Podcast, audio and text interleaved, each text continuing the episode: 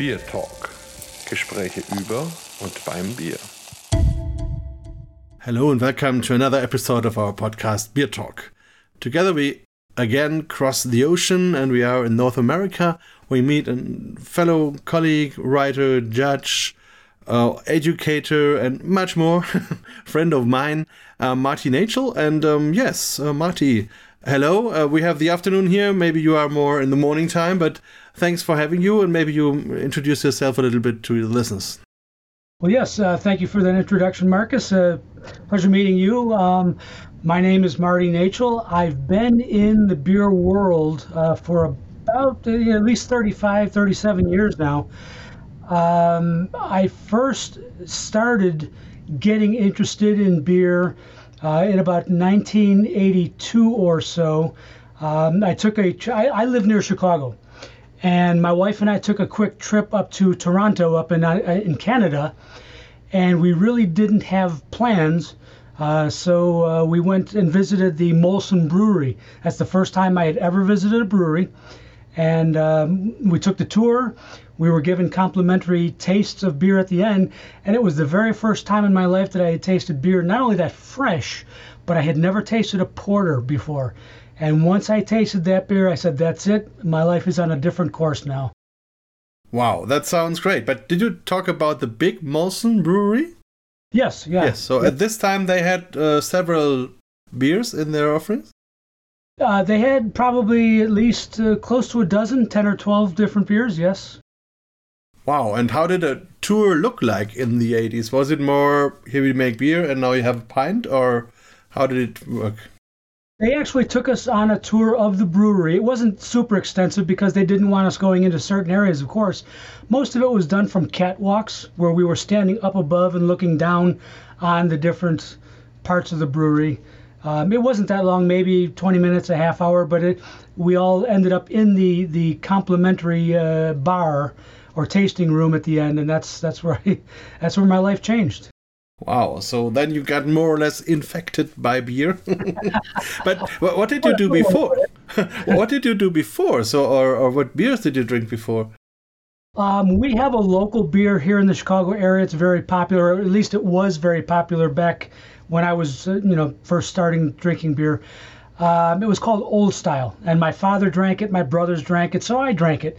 And it's just a very, very plain, boring, average uh, Pilsner style beer, but not really a Pilsner. Um, but that's what I was drinking up until that point in time, and then I said, nope, I'm not drinking that anymore. Now I need to learn more about different beer styles from around the world, and that's when I dove into that pond and I, I just kept swimming. Yeah, so and how did the, the swimming go on? You then visited smaller breweries, or you started home brewing, or you met other friends, or how did that work? Um, a, a, couple of things happened kind of all at the same time. Um, first of all, most of the beers available from around the world, you know, the imports, they didn't, they weren't in very good condition. Uh, they were not in the best of shape when I tasted them. So I was tasting a lot of old and oxidized beers, but at least I was learning a little bit more about the history and the styles. Um, about that same time, some smaller craft breweries were starting to open up in the United States. Like, for instance, Sierra Nevada is very popular here, uh, for the most part, well known. Um, they opened up in 1980, so just a couple of small breweries had just started opening up at that point in time, and I was becoming more and more aware of those small breweries, and I was seeking them out. Um, likewise, I also became aware of a group here in the Chicago area called the Chicago Beer Society, and uh, they had been around since 1977. They were basically a beer appreciation group, um, but many of the members were also home brewers. So when I joined the group, I realized that I could brew beer at home. So of course, in 1985, I bought the equipment and I learned about how to brew, and that's that's when my journey in the home brewing world started. Was it legal at this point? Yes, it had been legal since 1979. So yeah, we were about six years into legality. Yes. Great. And so today, beer is also your job your life. So, or, or not? I don't know. I, I, I think. Well, for the most part, for the most part, going back to your uh, first question a little while ago, my background outside of beer, I was a welder fabricator. I was blue collar for many, many years, um, and and it like most people's regular jobs, that's the one that paid for the food. That's the one that you know paid for my mortgage. Uh, but as I got more and more into beer, uh, when I started writing books and when I started judging and when I started teaching, of course, I started gaining some income from these different sources. And the less I relied on my my welding fabricating background, and uh, of course, I also have to give a lot of credit to my wife. She has been in her field for about 47 years now. So if it wasn't for her dedication to her job, I would not have been able to do what I've been doing all these years. What did she say when all these homebrewing equipment arrived? So ton after ton of things and. Yeah. um, she was intrigued. She was amused. She never thought that it would become what it did over time. Um, she she liked the beer I was brewing, most of it, not all of it, but uh, most of it. Uh, but like I said, she was amused by the whole thing. She was glad I had a hobby that kept me in the house. so there's a lot to say for that. Yeah, that's right. As long as you're brewing at home, you're not going out. Getting in trouble, right? Yeah, yeah, yeah. so and and also, um, you turned all your first learnings of or your first uh, tours and, and, and, breweries into a book, where you had uh, wrote beer across America. Was this your first book? That was my first book. That was in 1995. The way that started, um, there was a Beer of the Month Club um, that started back in the early 90s, like 1992. It was the very first one of its kind here in the United States. I don't know if you have those in Germany, but it was the very first one here. Um, you could buy a subscription to this company, and they would send you uh, two six packs of different beers every month. And along with that box of beer, you also got a newsletter. Well, I joined the club and I enjoyed the beers, but I was reading the newsletter. It was very thin, very, did not have a lot of good information. So I contacted this company and I said, hey, I think maybe I can help you out here. And so uh, we uh, arranged an agreement where I would start writing their newsletters for them, for pay, of course. And after about three or four years of writing their newsletters, uh, those newsletters made it to the desk of a a writing agent or a book agent in New York. He ended up contacting me and said, you know, this has the makings of a good book. We should talk about, you know, putting one together. So it ended up being called Beer Across America, which is the name of that original Beer of the Month Club. And um, it was basically a guide to all the breweries and brew pubs that existed in the United States back in 1994 95.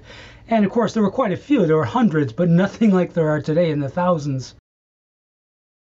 Yeah, so it was more or less a collection of the newsletter, or did you have to write everything in new ways? Um, it was kind of it was an adaptation of the newsletters because the newsletters contained profiles of different breweries, so those obviously made it into the book. But I also did profiles on brewers, on on different people within the industry. Um, I also included uh, beer styles, a chapter just on beer styles. Um, you know, small uh, parts of the book were dedicated to how to pair beer with food, how to cook with beer, and different things like that. And I also noticed that 25 years later, you published another book called Tapped Out, which more or less recalled the old thing. And and uh, for me, it was a bit impressive because that means for me that craft is now part of history. is it, it, was this the intention? It was definitely the intention. There's a little bit of a story behind that. There was a series of books being published here in the United States called On Tap. And this person who started the On Tap books his very first book was the entire country, the United States, of course, from coast to coast. And because the industry was growing so rapidly, he could not keep up. He knew that he had to go into regional books like, you know, New England, um, the mountain states, Midwest, Southeast states. and he knew that he had to get other beer writers to help him out. So he asked me if I would like to write the book on on it was going to be called On Tap Midwest, meaning the eight or so states located in the Midwest part of the United States. So I traveled pretty extensively for about a year. I visited all 52 breweries that existed in those eight states at that time. I composed uh, the, the manuscript, I wrote the entire thing, but unfortunately, in the interim, his publisher said, you know, this is too big of a project. We can't keep up. You can't keep up. We don't think this is viable anymore. So we're just shutting everything down. So my what would have been my book on tap midwest never got published. Well i sat on those files for 25 years. That was from 1994ish to um, a couple of years ago during pandemic of course. Um, i decided that i wanted those files of those breweries from 25 years ago. I wanted those to see the light of day. I wanted people to read about what was happening 25 years ago in the industry at least locally so i self-published that book um, i published it essentially word for word as i wrote it 25 years ago because that's what I wanted people to experience. So, like you just said a, a, minute ago, I wanted this to be recorded as history. I wanted it to be more or less a historical writing. So, uh, it's out there. It's you know, it's not really about sales. It's about uh, educating people or just enlightening them on where we were 25 years ago. That sounds very interesting. So I really have to get it. Um, did, uh, and you didn't add anything. So even not a chapter like um, an update or a view from the modern times, or is it just really one to one the old idea? I, I did a preview, a, a prologue in the beginning of the book, just explaining what the book was all about, and you know, kind of briefly where we are now and where we were, comparing the two. And then I wrote a prologue, or I'm sorry, an epilogue, where I just at the end I said, okay now most of these breweries are now gone. actually, out of the 52 breweries that were profiled, I think about exactly half of them didn't make it these 25 years. So I, I, made a point of point, you know, making clear that a lot of these breweries no longer exist. And even within the individual brewery profiles, I did add editor's notes. If let's say a new brewer joined the brewery or if this brewery was bought out by such and such a brewery. I would just add editorial notes within the profiles. Wow, that's still a lot of work and a lot of continuous work. And and if you if you look back on these 26 closed breweries, um, is is what is the reason wh- why they closed? Was it in, in normally the, the economical things, or was it just um, they were too old, or yeah, it's it's, uh, it's 25 years. there were there were a number of reasons. Some of them were very small and undercapitalized. Um, so yes, it was a financial issue. Some of them, excuse me, some of them were just not making good beer. It's as simple as that. Um, newer, better breweries uh, took their took their space. Um, they outsold them in the market, so these other breweries just you know closed their doors and faded away. Um, some did actually get bought out by other breweries. Um, you know, there were various reasons why they didn't make it. And if you think of the same area today, how many breweries are there in the moment? Again, there were about, I covered eight states and there were 52 breweries initially profiled. I would say, um, I can say in my state alone, I'm in Illinois. Um, we have over 200 breweries just in our state alone. So if I were to extrapolate that over the other seven states, I would say that each of those probably have at least 100 breweries. So we're, we're looking at well over a thousand now in that same regional area. So 25 more years to write the next book. yeah, very oh, interesting. very interesting. I really have to get that. So my next book is already set up perfect. Um, so you also say um, you were there even before it was called craft. so um, if you look on on this time and the evolution of, of the the whole craft beer thing, um, is there something like a red line you can follow and say okay it started like this and now it's like this and, and that was the the thing in between or is it just too much different stories Um, I, I would say there are probably too many different stories, but there. I mean, if you want me to just uh, make it as brief as possible, obviously, craft brewing in the United States started in 1986. I'm sorry, 1976. Um, it really started catching on in the mid 80s and then it really really took off in the in the early 1990s but here's the difference this is what happened because craft brewing was becoming so popular in the United States what happened was first of all I, I should I should go backwards just a little bit and say most of the craft breweries that were opening were opening up were being opened by home brewers people who had already gained some knowledge of what it means to brew beer Okay, so they were the ones opening up these early breweries. Well, when we got into the 90s, a lot of people who did not brew beer, they knew nothing about the brewing industry. They simply had money. They were investors. They saw that this segment of the market was growing rapidly. They said, We want to be a part of it. So they dumped a lot of money into the industry. So they opened up what what's called um, um, contract breweries. In other words, okay, I'm Joe Joe so and so. I have a million dollars. I go to Marcus and I say, okay, Marcus, you own a brewery. You brew this beer for me, and you call it Marty's beer. Okay. Yeah. So you get you get paid from me for making my beer. I take my beer out to the market, and people look at it and say, "Oh, Marty's beer. That's a new brewery. I have to buy this and drink it." Well, they find out that it's not so good. So and and so what happened was a lot of people with money got into the industry on contract and it gave the illusion that there were all these many more breweries than there really were. And a lot of those beers that were being produced on contract were not very good.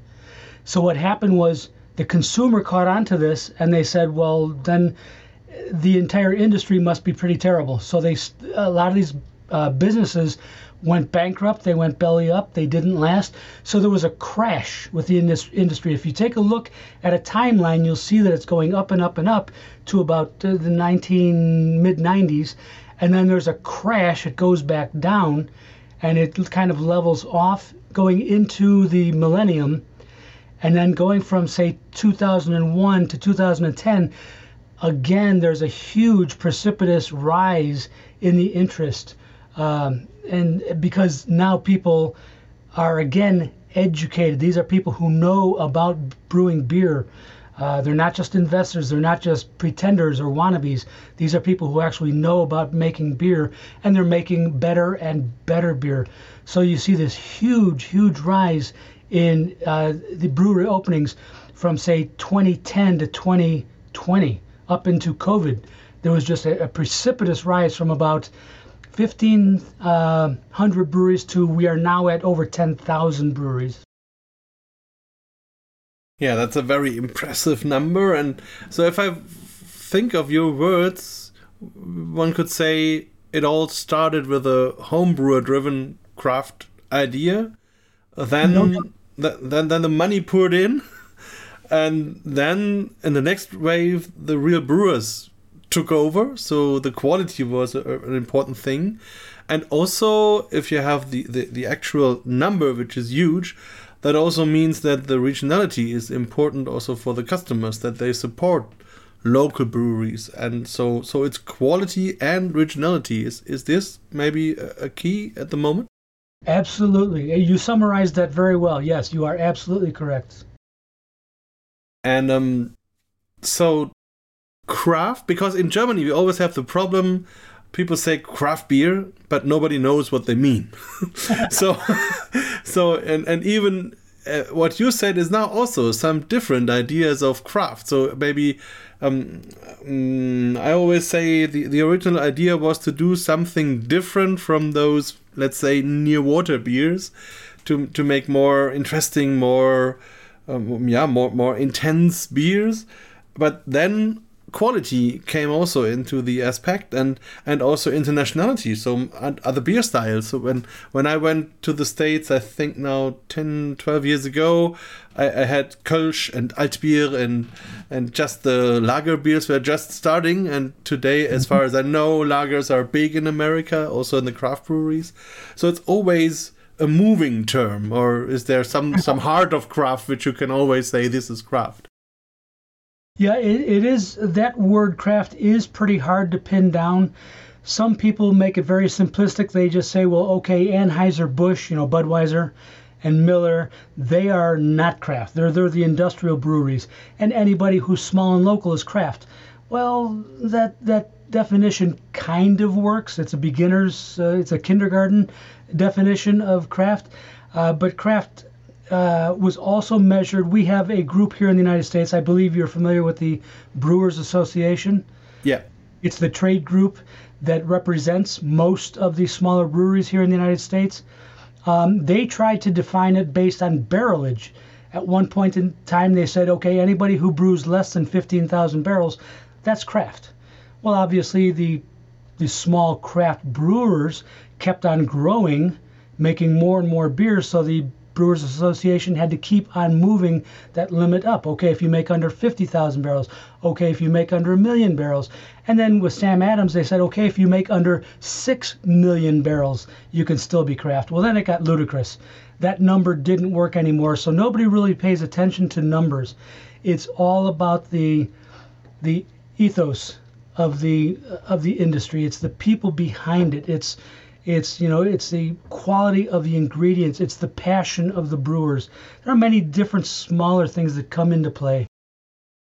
Yes, that's and you're totally right. That's also something when I explain in my courses that the actual rule is this six million um, hectoliters or, or, barrels. It's eight mm-hmm. million hectoliters in, in the German idea. So that means that no German brewery would be uh, bigger than craft. So, um, so all would be craft, whatever you take. So that's um, if if you transfer it one to one. So it, it's as you say, it's it's a, it's a, not about the size. Maybe size matters a bit, but it's also about the idea. But on the other hand, I also say it's not every smallest possible and and maybe least professional possible brewery is automatically a good craft brewery um, the quality is then normally a problem. So um, yes, but as you say, the, the enthusiasm and and what what the people drives.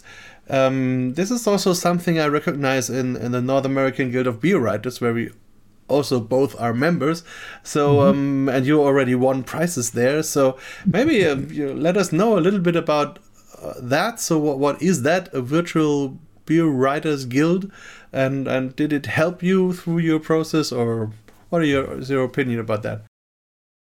Well, the North American Guild of Beer Writers was established back in the early 90s. I don't know exactly when they came to be. I joined in about 1994, and uh, it was a loose affiliation of what what you know we we very easily call beer writers today. Back then, the term beer writer was kind of nebulous. It's like uh, mostly when we talk about newspapers, you know, big newspapers, most of the people who did the beer writing were actually wine writers or or spirits writers. They weren't dedicated. There weren't such a thing. There wasn't such a thing as dedicated beer writers. That term didn't really mean anything. But over time and with the growth of the craft brewing industry, there were people who did specialize in writing specifically about beer and about breweries. So the Guild of Beer Writers came about at, at the perfect time, uh, about the mid early mid 90s, and uh, I joined, and I did. I think what I gained from it mostly was being associated with other beer writers. We kind of talked amongst ourselves. We commiserated a little bit. Um, of course, we also awarded ourselves uh, with with trophies or medals or whatever you want to call them um, by having competitions every year. And the competition was very friendly, but it was also a way to learn what you know what we were all covering and what was working and what wasn't working. And eventually, we did establish a voice within the larger mediums, like uh, larger media, I should say, like newspapers and whatnot. Yeah, that's very important, I think, and also, um, also in the British Guild of Beer Writers, um, there's a lot of also education, so that uh, now a lot of knowledge transfer. Maybe someone knows how to publish a book or how to make a podcast, or and, and tells the other. So there's a lot of, of working together and bringing the the common idea further. Absolutely. Yeah, and as we are talking about beer writing, we of course have to talk about your next book, and this is your actual book, um, Home Brewing for Dummies. but you also wrote Beer for Dummies. So maybe my first question is, what is a dummy in terms of beer? okay, I have to I have to tread very carefully here. Uh, a lot of people, at least I can speak for Americans, I think a lot of Americans are a little bit maybe lightly insulted by the term dummy, it, it, it, implies that you don't know anything. So um, when the, the very first Dummies book was uh, printed, it was actually DOS for Dummies, DOS for Dummies. It was for people who were into computers and had to learn about DOS. Um, but of course, that brand grew considerably and they went on to include many different topics, hundreds of different topics. Well, eventually, I was contacted uh, to write Beer for Dummies. And there was a compendium of a lot of different information. I not only talked about the history of beer, about beer styles, again, about beer and food pairing and how to cook with beer, and how to uh, travel in search of good beer, not just in the United States, but around the world. Um, so, yeah, it was a compendium of different things. I, I tried to include as much as possible to, to attract different people from different walks of life, not just those who were brewing beer, but those who you know enjoyed drinking beer, those who traveled, those who collected brewery antiques, those sort of things. Um, and that book is now going to be in its third edition next January. Wow, great story! And we also have these dummies books about almost everything, even even women for dummies. But let's let's not talk about that. So, okay, and let's go back to your homebrewing book. Um, maybe basically, what what do I learn in that book? Is it is it possible that if I don't know anything, um, I have the book and afterwards I can maybe start being a brewer or home brewer? Or do I need other things, or what is what is the key thing?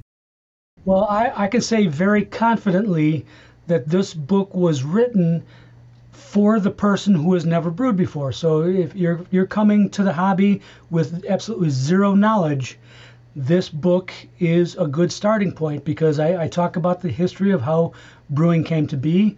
I talk about the different ingredients, both at the commercial level and at the uh, home brewing level, and I compare and contrast how they're the same and how they're different, how they're used.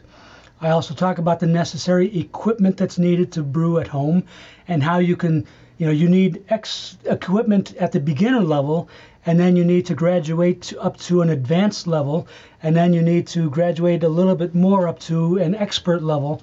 So even if you start with nothing, you can actually work yourself up through the different levels until you would be considered an expert at brewing.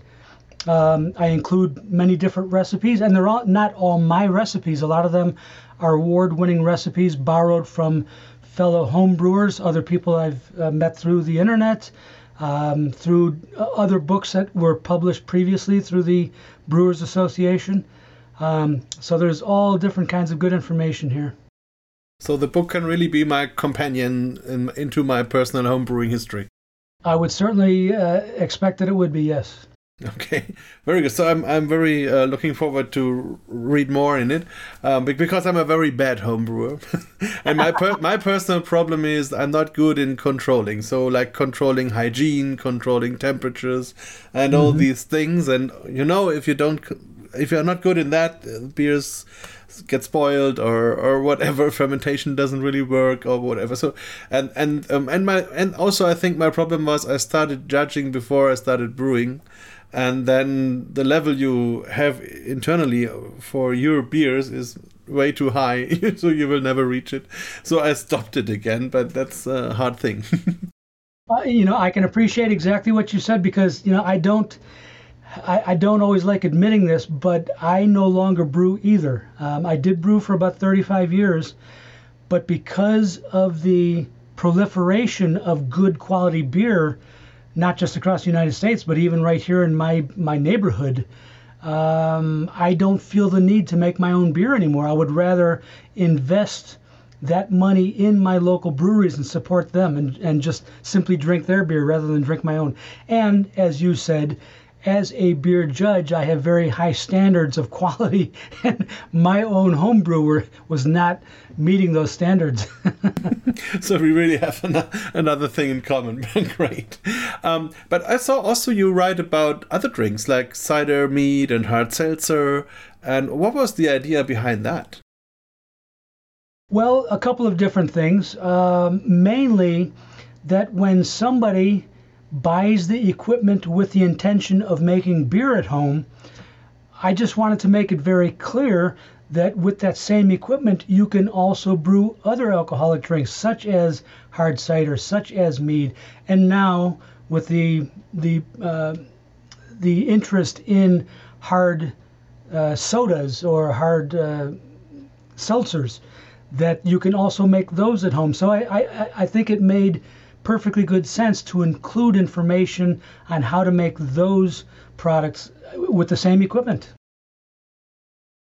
Do you already have feedback from the first readers uh, to the book?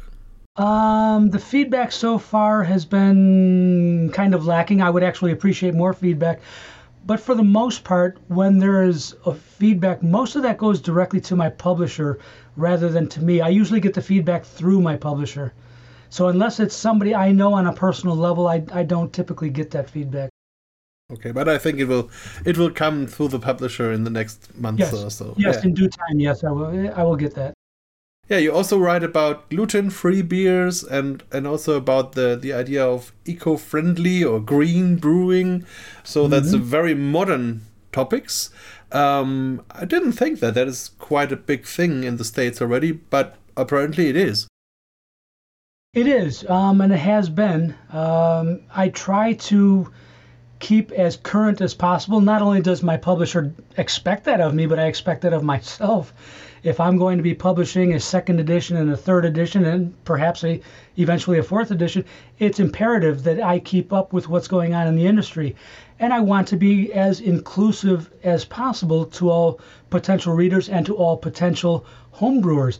If people have um, gluten restricted diets, and it's important that I address that issue, that I also tell them how they can make gluten free beers at home, and so on. And the eco friendliness, um, what can a homebrewer do to be more eco friendly? Maybe you have some examples. Um, I'll use an example that's actually brand new to this third edition. Um, as I was growing up within the homebrewing community, I had always heard how important it was once your beer is done brewing, meaning, you know, after you turn off the heat and it's still very hot, that you want to cool that down as quickly as possible. And the methods available to home brewers were typically um, immersion chillers.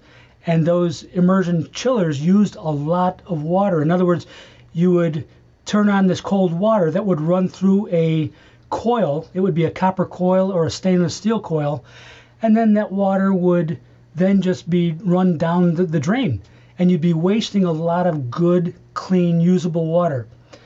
Well, in Australia, where they have issues throughout most of the country with uh, lacking uh, access to good, clean water and dealing with droughts and things like that, local homebrewers realized that you could still make good, clean, quality beer without undergoing or without making your beer undergo that quick chill method at the end.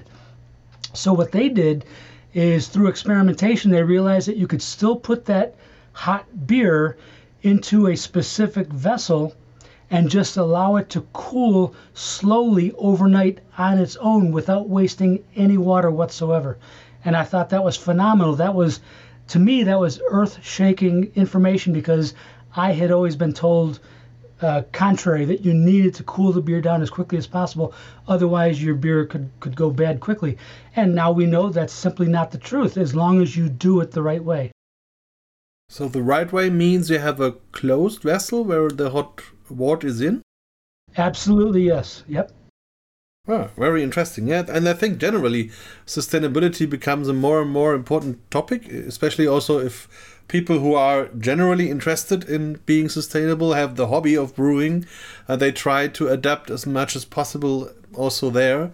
So maybe also regional supplies like malts and hops and and all these things, and of course energy, as you say, um, as as low energy consumption as possible. So I think also brewing is something that it was along humanity for more than 10,000 years and and so it also changed and the the um, priorities also change where you set your focus on and maybe this is a new focus which is now coming into beer absolutely yes and and i'm very happy and proud to to address the the issues of being a green brewer yeah, I think also that happens in the big industry. So, of course, you have some who are more or less greenwashing, but you have more and more breweries who really try to get CO2 neutral or, or negative, which mm-hmm. is a mm-hmm. very interesting thing. And also in Germany now, with the energy crisis, there's a lot of things going on to bring breweries more and more into um, yeah, reduce consumption or even uh, produce things like T- CO2, not don't waste the, the fermentation CO2 and, and all these things. So, um, but I think also the, the energy prices are, are raising in, in the states also. Absolutely, yes. Every, well, everything is. yeah, everything is. okay, um, maybe another book of yours, maybe the smallest you you uh, made is the book How to Judge Beer Like a Pro. which which I have quite a long time now, and it's a very nice little book where you really can go into judging. Um, yeah, what what does judging mean for you, and what was your focus writing that little book? Well, first of all, thank you for buying that book. You're one of three people. uh, just kidding. That's always interesting to find this one reader of yours. I know from from my other books, yeah it's a self-published uh, pamphlet. It's, it's not really a book. It's it's a pamphlet. It's a I don't know, 30 pages or maybe or so. But anyway, my my purpose behind that, first of all, it was another uh, COVID project. Um, I had time on my hands, and this is these are files that I had kept for myself for a long period of time. So I decided to just put it together to help other people who wanted to get into judging. But to answer your question, uh, what does judging mean to me? Well First of all, speaking for myself as a consumer, judging other people's beer is an education. When I get to taste all these different styles of beer made by different producers, it's an education. And I, I can't get that education anywhere else. So, from a selfish point of view, judging is, is educating myself. Um, being looking at it from a little bit more of an objective standpoint, I want to help others learn how to become proper judges. Um, when I first got into judging back in the mid 80s, obviously I was not a good judge. Uh, not when I first started out, and, and nor were many of the people I judged with. It was a learning process. It's something you have to work on. It's like anything else. You have to practice, practice, practice. So if if this pamphlet, this booklet, helps other people to get a leg up, to get kind of a head start on their their judging uh, career, if you want to call it that, uh, well, so much the better. That's the idea behind it. Yeah, I think that's also something that evolved or, or changed, or, or, there was an evolution, or however you call it. Because if you think the the maybe see until ten years ago, it was like you said. So people started judging in minor competitions, and then they learned from each other. And when they were better, they got to the bigger ones, and and at the end they ended up at, at like a World Beer Cup, and and so. Um, and there is now a, a, group of judges, maybe ages 50 plus or 55 plus, whatever, which is the group of the old guys, let's say like this. and and uh, and there is the big question how to get new ones. And also, of course the old system kind of works but it's it's it's different. It's already different. And also younger people are looking for uh, like education in judging like BJCP does or other others do. And I think it's um, it's an important thing. And it it has so many different aspects because one is the knowledge about the, the, the, the style ideas of a beer, let, let's say the color, uh, the bitterness, and all this.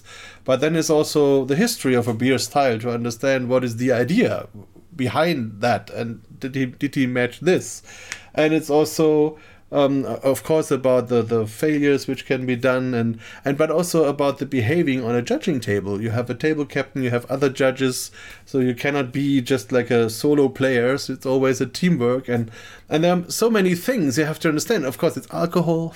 so I, I was at competitions where you have 120 beers a day, and and, and if you and at the end you have the finals, so you have to be in a good shape with beer 100 to 120 and so this is also a professional thing that you have that in mind and that you behave. So i think judging is really it's it's a world on its own. Absolutely. And it does like i said earlier it does take practice. And you you have to follow rules. You have to uh, cooperate participate. Um, you know not just anybody can jump into this. It, it, it takes time yeah, and I also read that you have been to the Chile competition, where, where uh, I think I was there one year after you. but that's I a fun. 17, yes. Yeah, I think it was 19, but I'm, I'm not sure, but I think. So it, it was uh, fantastic, a great experience for, for me to be at the other end of the world and have Absolutely. all these beers, and, and their mood is very different and fascinating. So it's great. So, what is for you the international aspect of judging? Coming together with other people and yeah. Well there's a couple of different things. Again from a, a, a personal more or less selfish aspect i really really enjoy and appreciate getting to meet other judges from other countries. Just the the association with people that i respect and that i want to learn more from. That's that's number one. Number two i think it, it is really important for the various competitions. When you have an international panel of judges, I think that gives that particular competition a great deal of respectability. Um, and so I, I think a lot of the international competitions are doing a great job of bringing judges in from around the world. And I, I, think that's great for the industry. I think it's great for the brewers. It's great for the judges. And I think the more that we as judges interact, the better it is for everyone.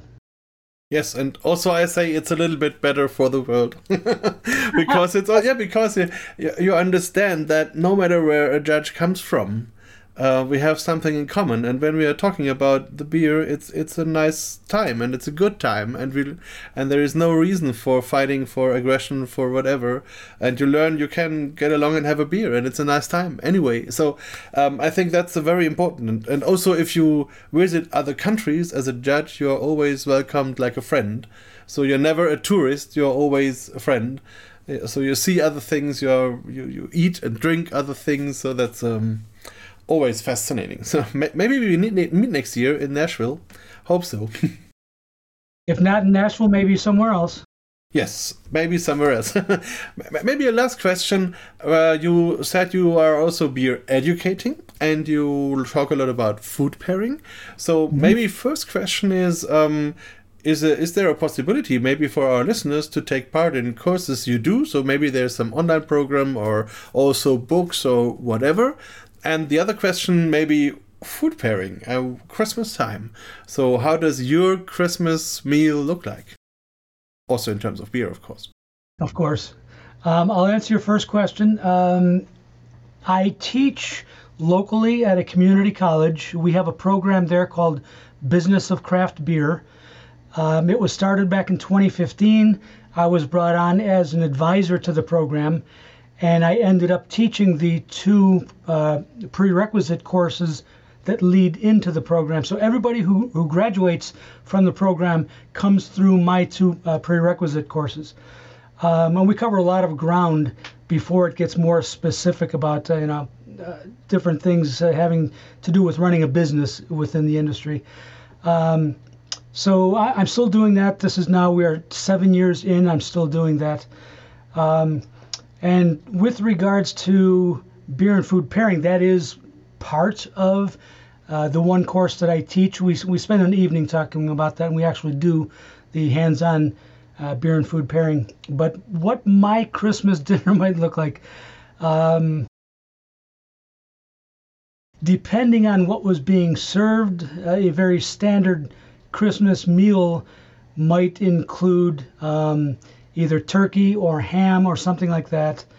and depending on which one it is, um, we would have several different beers throughout the various courses, uh, always starting with lighter, paler, lower alcoholic beers just to, to wet the palate. And then as we work our way through the various courses of the meal, uh, we would probably get into slightly darker, slightly richer, slightly more alcoholic beers. And finishing up with dessert, of course, we would ultimately reach what would probably be, very uh, dark beers, uh, richer beers, and uh, probably the, the most alcoholic beers of the night. Um, so yeah, you, we would probably have four to five beers throughout the course of the evening, and uh, it would be a lot of fun, that's for sure. Yeah, sounds great. And did you have ever have a, a German Bamberg style smoked beer, like a double bock or something like that? It is absolutely one of my all-time favorite beers, and I know you live there in Franconia. I'm very jealous of that. I'm very envious. Uh, I love Rauchbier, and I try to introduce as many of my students to it as I possibly can. Fantastic. So you are our ambassador. like and, and, and of course, when I when I when I come next year, I will try to bring some along, so fresh ones and great. that would be awesome. yeah. So thanks a lot for your time, for the information, and and also for your work on the books. And um, yeah, uh, have a nice time, and I'm really looking forward to see you next year. well, thank you very much, Marcus. I enjoyed this. This was a good time, and thank you very much for having me on. And yes, I do hope that we meet soon. Beer Talk, der Podcast rund ums Bier. Alle Folgen unter www.biertalk.de.